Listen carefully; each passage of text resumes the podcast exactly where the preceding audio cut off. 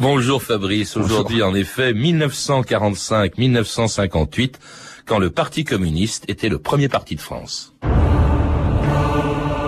peuple de France proclame hautement sa confiance dans l'Union soviétique. Vive le drapeau victorieux de Mars, Engels, Lénine et Staline. Vive le communisme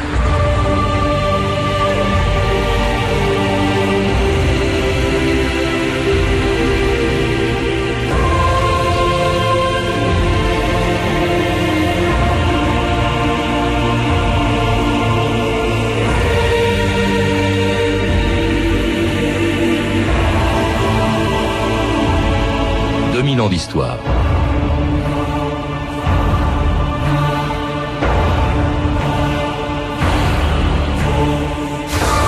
La surprise provoquée le 21 avril 2002 par le score du Front National a fait passer au second plan un autre résultat, celui de Robert Hue, qui avec 3,5% des voix n'arrivait qu'au 11e rang des candidats à l'élection présidentielle.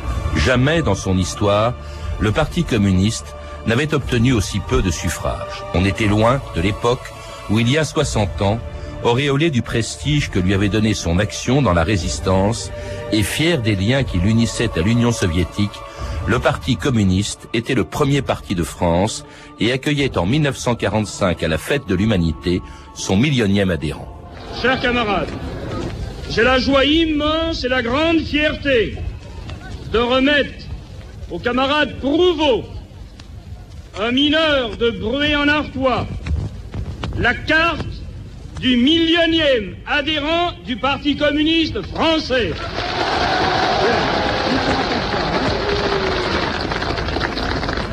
Fidèle, irréductiblement, au principe du socialisme scientifique, du socialisme de Marx, Engels, Lénine et Staline. Hallelujah.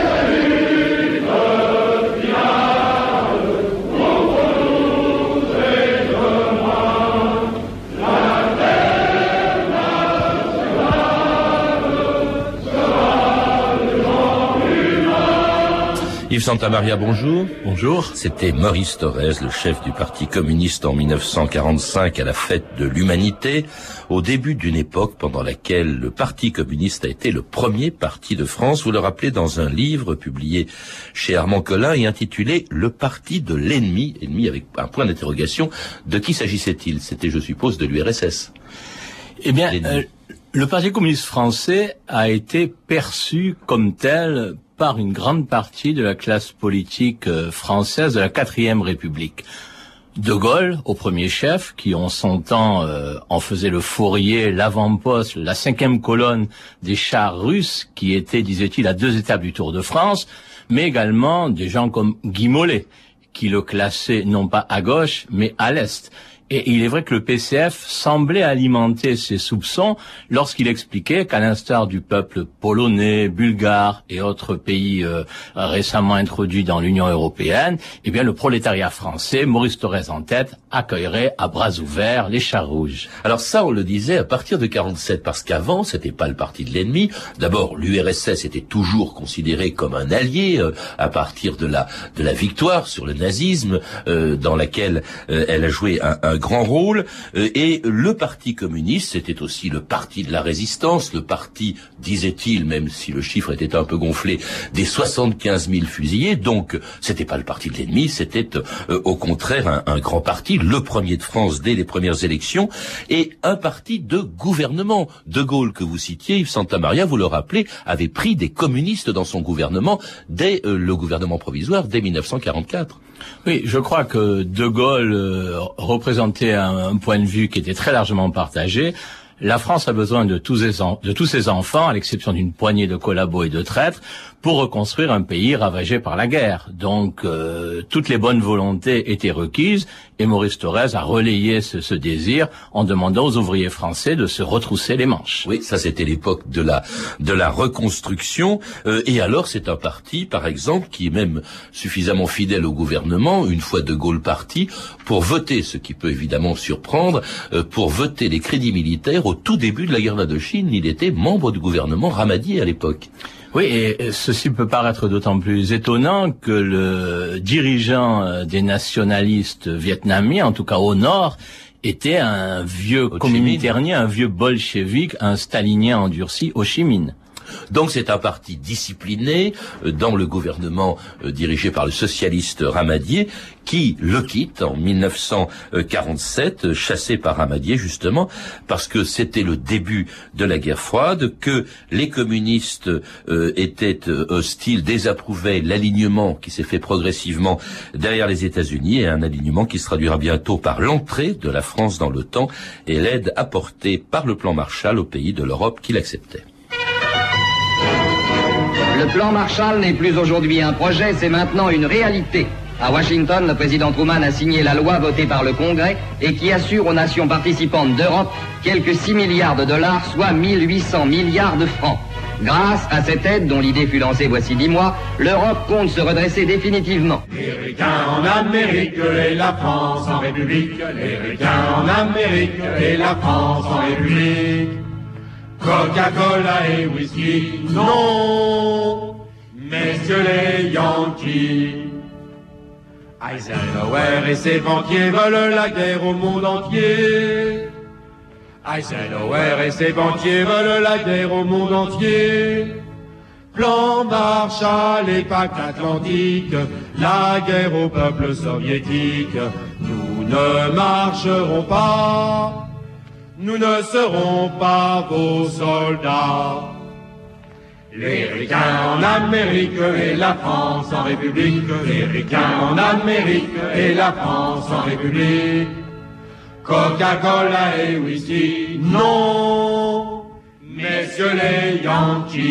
Alors c'était une chanson du Parti communiste au début de la guerre froide quand le parti de Maurice Thorez refusait le plan Marshall, le pacte atlantique et tout ce qui venait d'Amérique, même le, même le Coca-Cola.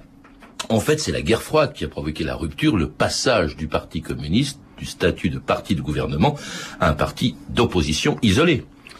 Oui, c'est la guerre froide. En tout cas, c'est ce que nous pouvons bien comprendre aujourd'hui, chose que n'avait pas forcément comprise le contemporain.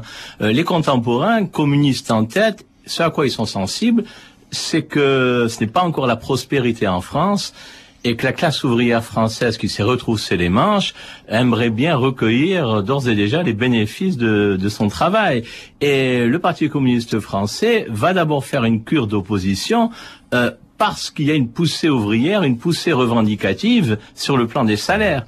Et c'est par la suite qu'il va réaliser bah, qu'il est parti du gouvernement et que ça risque de durer longtemps. Mais surtout, il se trouve devant un choix, c'est celui que pose l'Union soviétique, le grand frère soviétique, comme on disait à l'époque. Euh, en 1947 est aussi la création du Comintern, qui succède au Comintern, qui avait été dissous en 1943, et le monde, selon les soviétiques, selon Jdanov notamment, est divisé en deux. D'un côté, les méchants impérialistes dirigés par les Américains, de l'autre, les bons soviétiques.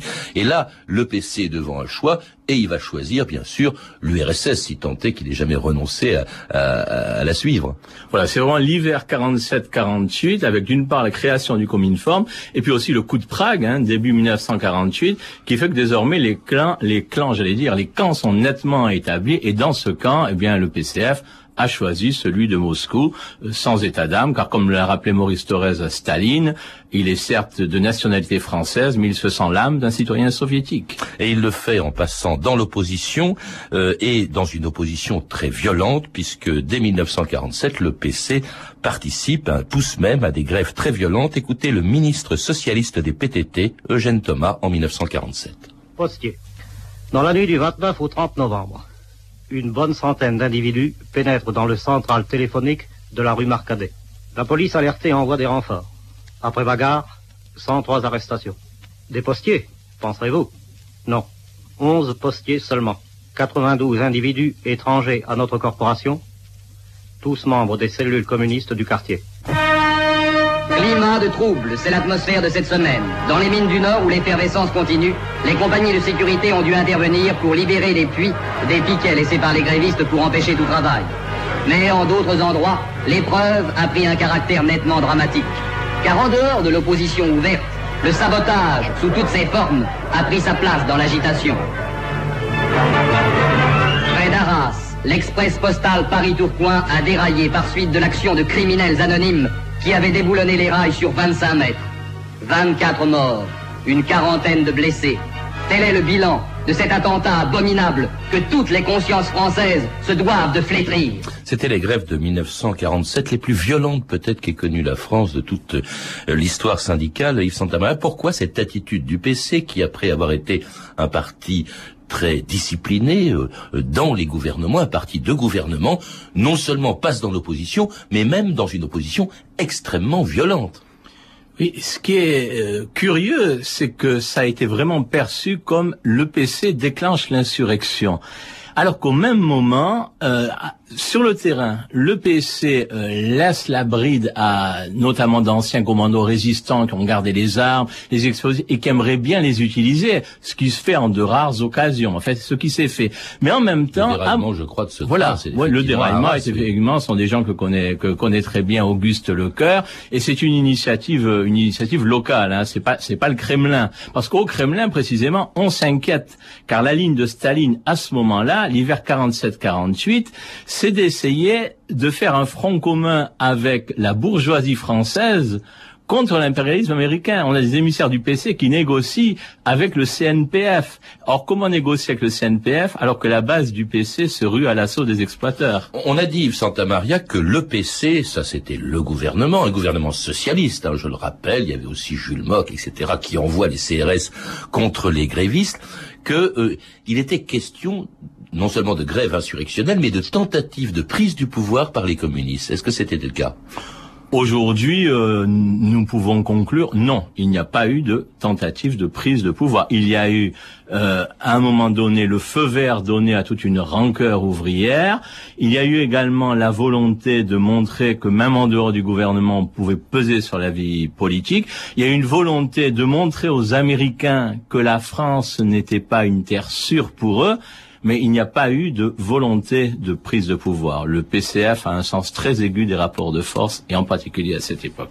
Et puis cette fois-ci, il peut euh, manifester son hostilité à la guerre d'Indochine, ce qu'il ne pouvait pas faire dans le cadre du gouvernement. Alors là, ça a été le premier grand combat politique aussi du, du Parti communiste à partir de 1947-48 contre ce qu'il appelait la sale guerre.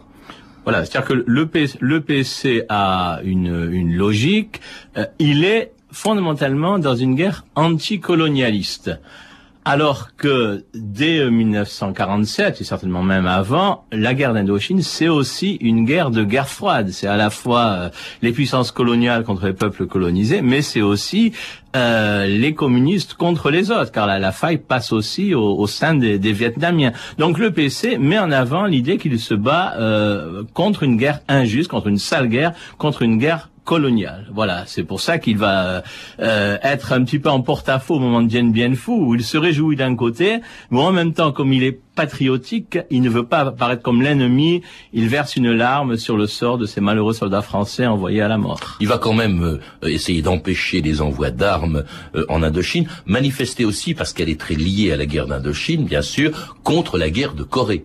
Oui. Alors pour la guerre de Corée, il a beaucoup moins de marge. Il a, je il a encore moins de marge de manœuvre parce que déjà la guerre d'Indochine, c'est une guerre où on n'envoie pas le contingent. Donc finalement, c'est une guerre qui soulève peu de passion et, en Corée, alors là, la participation française a été complètement réduite. D'où la nécessité de se tourner vers une cible qui est non plus Paris, mais Washington, puisque c'est Washington qui mène le bal ouvertement. Et, et en tout cas, victime le PC d'une répression très dure à ce moment-là, hein, à cause notamment de son action contre la guerre oui, il y a de nombreux débats dans le personnel politique de la 4 République euh, autour de la question de faut-il interdire le parti de l'ennemi précisément? Et la, la décision qui est prise euh, en, en permanence, c'est surtout pas euh, il représente entre 20 et 30% de, de l'électorat. Alors, c'est le parti de l'ennemi, mais aussi, c'est ce dont il se réclame, le parti de la paix. C'est le thème d'une grande campagne pour la paix, hein, symbolisée par la colombe de, de Picasso, par l'appel de Stockholm contre l'arme nucléaire et aussi par le congrès de la paix ouvert à Varsovie par le, le savant français proche du Parti communiste, Frédéric Joliot-Curie, en novembre 1950. Je déclare ouvert le congrès mondial des partisans de la paix. Colombe vole, vole, vole, vole, oiseau tant espéré. Colombe vole, vole, vole. Vive la paix, la liberté. On ne pourra mettre à genoux, on ne pourra mettre à genoux. Garçons et filles de chez nous, garçons et filles de chez nous. Il faudrait des prisons dans toutes les maisons. Colombe vole, vole, vole, vole oiseau tant espéré. Colombe vole, vole, vole. Vive la paix, la liberté. Encore une chanson communiste des années 50, hein, le, euh, le parti, le parti de la paix, avec cette fameuse colombe qui était celle de Picasso et Santa Maria. Oui, ceci euh, apparaît euh, désormais comme un paysage familier de l'univers mental européen, euh, communisme, paix, colombe, alors que pour les contemporains, euh, il y avait quand même, notamment chez beaucoup de chansonniers, une dimension dérisoire à voir le, parti euh, qui brandissait les armes lorsqu'il s'agissait des guerres justes, le parti qui avait dénoncé le pacifisme munichois, se vouait désormais en apôtre de la paix, pas de la non-violence. Ça, c'était à la demande quand même de l'URSS. Il faut rappeler que c'est l'époque où il y a une très grande compétition entre l'URSS et les États-Unis qui ont beaucoup d'avance, les États-Unis, dans le domaine de l'arme nucléaire, d'où aussi cet appel de Stockholm contre les armes nucléaires. Oui, euh, l'Union soviétique, on, on, le voit bien maintenant, est à l'origine de, de, la campagne euh, dans la mesure où euh, Staline avait décidé de donner le feu vert aux Nord-Coréens pour euh, intervenir au sud. Et comme contre-feu, euh, Staline avait en personne décidé le lancement d'une campagne visant à, proscrire ou à dénoncer l'utilisation de l'arme nucléaire. Là, on est dans, on est dans une logique euh, décidément de mobilisation, comme disait François Mitterrand, des pacifistes qui sont à l'ouest. Et une mobilisation, c'était d'ailleurs son objectif, qui va très au-delà de l'électorat communiste. Beaucoup de gens, forcément, quand on se euh, proclame parti de la paix, beaucoup de gens sont tentés d'y adhérer. Je crois même que Jacques Chirac a, signé ou en tout cas présenté cet appel de Stockholm au, début des années 50. Il y avait beaucoup d'intellectuels non communistes. Je pense à Maurice Druon qui signait des pétitions contre la répression. Maurice Druon, qui n'est pas communiste, on sans doute, contre la répression dont les, communistes étaient victimes. Oui, il s'agit d'une des rares pétitions qui est vraiment connue un, un caractère de masse, euh, surtout pour la France. Je ne parle pas des pays de l'Est où 90% de la population signait. En France, plusieurs millions de, de Français euh, ont signé un texte qui était quand même relativement vague, mais euh, qui apparaissait comme d'autant plus équitable que désormais l'Union soviétique était elle-même dotée de l'arme nucléaire, donc euh, on pouvait se parer des couleurs de l'impartialité, non à toutes les bombes.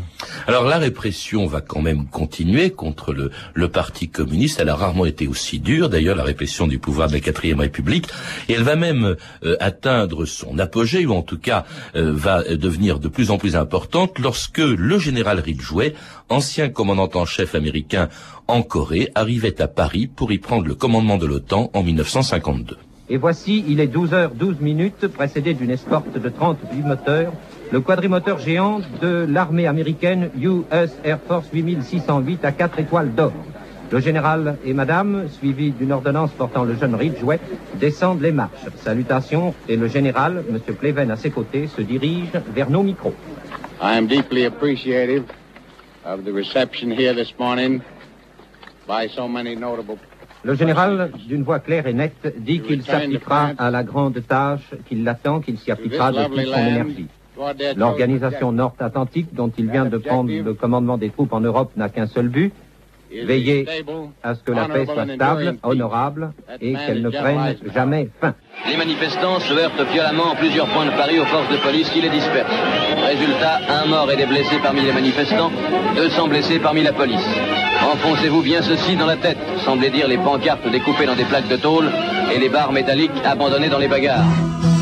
Mais le peuple a dit non, il n'y a rien à faire. À l'Union soviétique, on ne fera pas la guerre. Nous ne serons pas les bifins des gros milliardaires. Finalement, ces requins mordront la poussière.